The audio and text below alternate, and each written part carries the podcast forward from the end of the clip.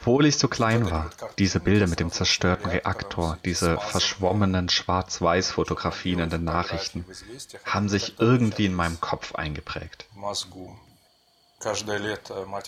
Meine Mutter hat mich jeden Sommer nach Donbass, in das Gebiet Luhansk, gebracht. Die haben viel abbekommen. Jedes Mal beim Betreten des Gemüsegartens war man mit Tschernobyl konfrontiert. Man konnte mit seinen eigenen Augen sehen, was das alles bewirkt. Der Begriff saurer Regen war damals weit verbreitet. Dabei war es weit mehr als nur saurer Regen. Alexei, fünf Jahre alt zum Zeitpunkt des Vorfalls. Donbass, Ukraine.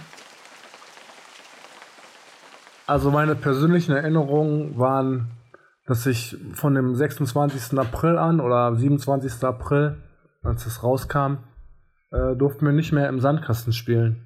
Es ging um diesen Fallout da, ne? Den, den möglichen. Christoph, sieben Jahre alt zum Zeitpunkt des Vorfalls. Mülheim an der Ruhr, Deutschland. Wetteraufzeichnungen aus Deutschland. 27.04.1986. Berlin wolkig mit etwas Regen. 28.04.1986. Nürnberg wolkig mit etwas Regen. 29.04.1986. Köln. Stark bewölkt mit etwas Regen.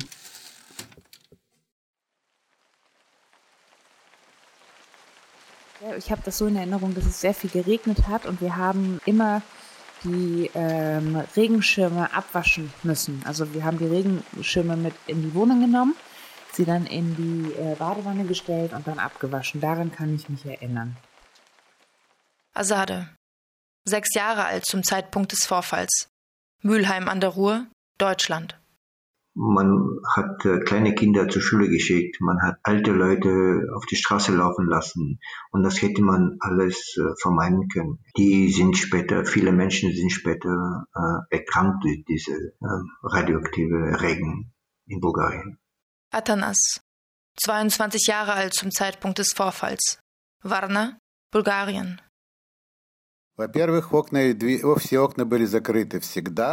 Zunächst waren die Fenster immer zu. Nur bei Regen konnten wir sie öffnen und lüften.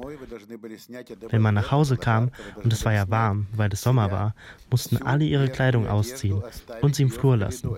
Dann mussten sie unter die Dusche und frische Wäsche anziehen.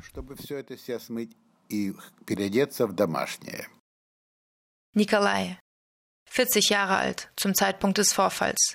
Kiew, Ukraine. Und ich hatte immer dieses Bild dieser großen Wolke. Also ich, ich glaube, jeder aus der Zeit kennt ja aus der Tagesschau noch damals diese Wolke, die bedrohlich über diesen Ländern zu sehen war. Christine, 14 Jahre alt zum Zeitpunkt des Vorfalls. Osnabrück, Deutschland. Die radioaktive Wolke aus dem Kernkraftwerk Tschernobyl die sich nach dem Unfall sichelförmig nach Nordwesten ausbreitete, treibt nach Angaben von Meteorologen inzwischen wieder zurück. Auch in der DDR wurden anscheinend erhöhte Strahlungswerte festgestellt. Tagesschau, 29.04.1986. Es wurde sofort ein Gebiet von 200.000 Kilometer bestrahlt und diese riesengroße Wolke, die äh, kam über Bulgarien nach äh, Westeuropa. Durch diese Wolke wurden ganz Westeuropa beregnet mit radioaktiver Regen. Ein Frühlingswind weht über das Land, schreibt die Pravda, sowjetische Zeitung am 2. Mai 1986. Ich war zurzeit im dritten Monat schwanger und wir hatten damals große Angst um unser ungeborenes Kind. Wir wussten lange nicht, wie wir uns verhalten sollten.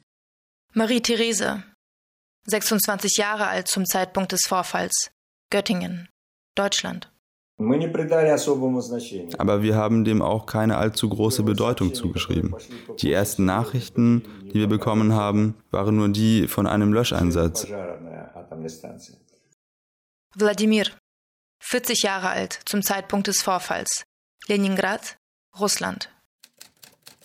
Am Montagabend, erst um 21 Uhr über die Nachrichtenagentur TASS und dann im Fernsehen erging die erste undeutliche Mitteilung über einen Zwischenfall in Tschernobyl. Trotzdem wurde, wie wir später erfuhren, in Kiew von der Partei eine Demonstration zu den Feierlichkeiten des 1. Mai organisiert. Kein Wort der Führung zu Tschernobyl. Auch in der ukrainischen Hauptstadt Kiew findet an diesem fünften Tag nach dem Gau der Volksaufzug statt, obwohl dort der Aufenthalt im Freien längst nicht mehr ohne Risiken ist, schreibt die Wochenzeitschrift Der Spiegel im Frühjahr 1987. Ich wünsche nur zu sagen, ich wünschte diese Information schon damals zu haben. Also man hat äh, kleine Kinder zur Schule geschickt, man hat alte Leute auf die Straße laufen lassen und das hätte man alles äh, vermeiden können.